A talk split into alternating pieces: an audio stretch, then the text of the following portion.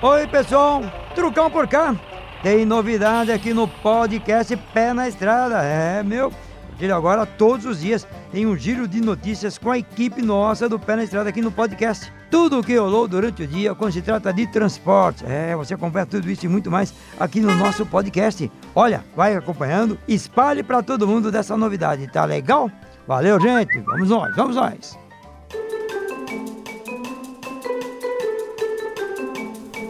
Olá, sou Wellington Nascimento e faço parte da equipe de jornalismo da Trucão Comunicação e Transporte. Eu sou a Paula Toco e este é o Giro de Notícias do Trecho. A Confederação Nacional do Transporte divulgou na última semana o levantamento de 2021 sobre a qualidade das rodovias brasileiras. A pesquisa apontou que as 10 melhores rodovias do país concentram-se em São Paulo, como a SP 320, que vai de Rubinéia até Mirassol, e a SP 075, no trecho que vai de Campinas a Sorocaba. Já as piores rodovias, pela pesquisa, estão no Nordeste. Alguns exemplos são a PE 096 de Palmares até Barreiros e a BA 122 entre o Morro do Chapéu a Ceabra. Foram considerados para o levantamento características como condições do pavimento, placas de sinalização e elementos da via, como as curvas. A análise foi feita em mais de 109 mil quilômetros de rodovias pavimentadas federais e estaduais.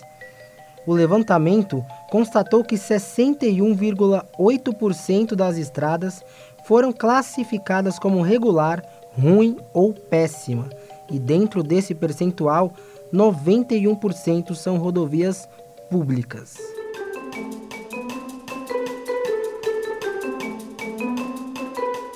Uma pesquisa realizada pela Serasa e mostrada no Fantástico deste domingo mostrou os motivos do endividamento das famílias no país. E se você está endividado, saiba que você não está sozinho. 75% das famílias brasileiras têm dívidas. Esse é um número recorde para o nosso país. Claro que a pandemia, que causou uma onda grande de desemprego, foi a grande responsável por esse recorde. No mundo do transporte, a gente sabe que a situação também não está fácil. Muitos motoristas estão criando dívidas por não conseguir honrar os pagamentos, já que o frete não tem acompanhado o valor do diesel. Segundo a Serasa, a média das dívidas do brasileiro é de 4 mil reais. Além disso, 88% dos entrevistados afirmaram sentir vergonha da dívida. Além disso, 76% disse que estar com dívidas prejudica o trabalho. 64% afirma que as dívidas prejudicam os relacionamentos familiares. E os relacionamentos com o parceiro são prejudicados para 62% dos entrevistados. A vida social, claro, é a maior prejudicada para 84% das pessoas. Além do desemprego, muita gente também adquire dívidas por emprestar o nome ou o cartão de crédito para amigos e familiares. Essa é uma dica para o pessoal do trecho. Jamais empreste seu nome, jamais empreste seu cartão. Se você quiser emprestar alguma coisa para alguém, empreste dinheiro, mas não o seu nome nem o seu cartão, porque depois é você que vai ter dificuldade de limpar o nome. E para quem está na estrada, o nome é muito importante, já que ele é necessário na hora de conseguir financiamentos. Se você também está endividado, uma boa forma é tentar fazer negociações. Nas negociações, geralmente a quantidade de juros cai muito. Por isso, procure a empresa na qual você está endividado ou procure instituições como SPC e Serasa para tentar renegociar as suas dívidas. Se você tem dívidas no cartão de crédito, procure imediatamente o seu banco para tentar renegociar essa dívida por uma dívida mais barata. E assim, quem sabe, dar uma aliviada para o final de ano.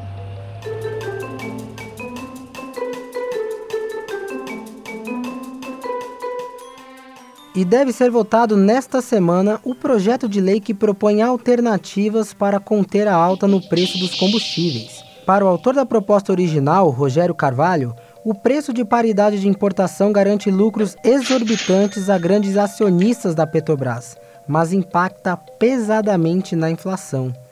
O projeto de lei prevê que os preços internos praticados por produtores e importadores de combustíveis devem ter como referência as cotações médias do mercado internacional custos internos de produção e custos de importação. Além disso, o projeto quer definir uma frequência nos reajustes do preço dos combustíveis. Atualmente, os reajustes podem ser feitos a qualquer momento.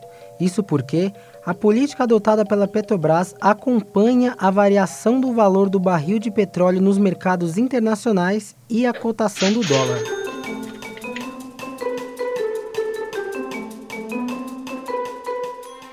É isso aí, turma. Amanhã tem mais, hein? Tá aí, ó, e não esqueça também que nós estamos presentes direto e reto, Paula Toco e eu, Jaime Alves também, no nosso bate-papo na Massa FM.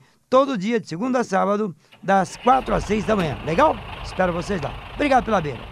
O Giro de Notícias tem a apresentação de Pedro Trucão, este episódio com participação de Paula Toco e Wellington Nascimento e edição de Felipe Rodrigues. Amanhã tem mais.